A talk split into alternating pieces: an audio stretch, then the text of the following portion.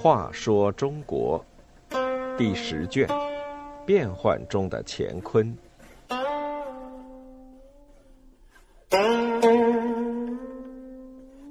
五十一，儿皇帝石敬瑭。石敬瑭为了做皇帝，向契丹求援，把比自己年轻的耶律德光认作父亲，并割让十六州土地给契丹。李从珂是李嗣源的养子，石敬瑭是李嗣源的女婿，但两人在李嗣源手下时却心存芥蒂，谁也不喜欢谁。李从珂夺得帝位后，命石敬瑭去做河东节度使，却又一直对他放心不下。有一次，朝廷赏赐石敬瑭军队夏季军服，并传达李从珂的诏书，表示慰问。谁知官兵却向石敬瑭高呼万岁，石敬瑭十分恐慌，毅然将领头的将领李辉等三十六人斩首，向朝廷表示他并无二心。但这并没有消除李从珂的猜疑。因为李从珂自己是由兵变拥戴做皇帝的，深知官兵呼万岁意味着什么。石敬瑭在李从珂身边有内线，李从珂的一举一动都有人送消息给石敬瑭。得知李从珂猜疑日重，石敬瑭也加速另谋出路。他以补充军费为借口，派人把散在各处的财产都运往驻地晋阳。但表面上仍向朝廷表示谦恭，假惺惺的连上几个奏章，说自己健康欠佳，请求调任。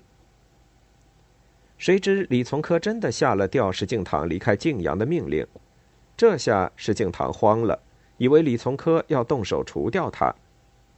左思右想，觉得只有反叛一条路了，便征求大家的意见。大将刘知远说：“大帅兵强马壮。”又占据有利地形，如起兵反抗，号召全国，一定可成大业。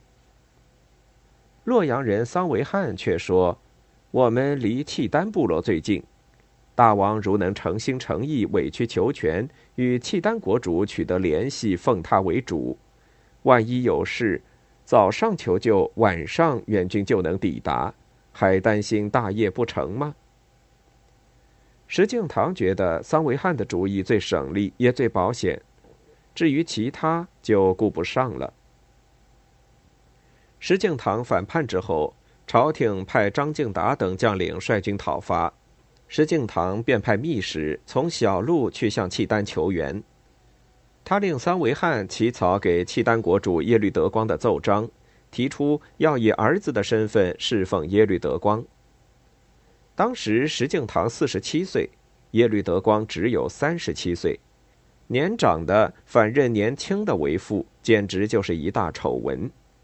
石敬瑭还承诺事成之后，把幽云十六州割让给契丹，条件如此优厚，连刘知远都觉得太过分了，劝说道：“称臣就足够了，还要把耶律德光认作父亲，未免太过分了。”用大量金银绸缎也足以吸引契丹出兵支援，何必再许诺割让土地呢？石敬瑭哪里肯听？奏章传到契丹，耶律德光大喜，得到中原土地正是他多年的梦想，现在居然送上门来，于是高高兴兴接见了石敬瑭的使节，答应到秋天草长马肥时出兵南下。到了秋天。耶律德光果然率五万大军南下援救石敬瑭。那时，石敬瑭在后唐大军包围下，已经快要支持不住了。契丹军队不仅为石敬瑭解了围，反过来把后唐军包围了起来。这年十一月，耶律德光对石敬瑭说：“我看你相貌、气度和见识胆量，确实是中原的领袖。我打算封你做皇帝。”石敬瑭不禁心花怒放，盼望多年的事终于来到眼前，假意谦虚推让一番，便半推半就的接受下来。耶律德光即时发布封石敬瑭做大晋皇帝的文书，然后在驻地柳陵筑起高台，为石敬瑭举行登基仪式。他脱下自己的衣冠袍服，要石敬瑭穿起来。石敬瑭就穿着一身契丹人的服装，当起了儿皇帝，就是史书上的后晋高祖。接着，石敬瑭履行诺言，割让幽、冀等十六州给契丹，并许诺每年向契丹进贡绸缎三十万匹。石敬瑭靠割让国土、损害民族利益、出卖灵魂，圆了自己的皇帝梦，却把自己永远钉在了历史的耻辱柱上。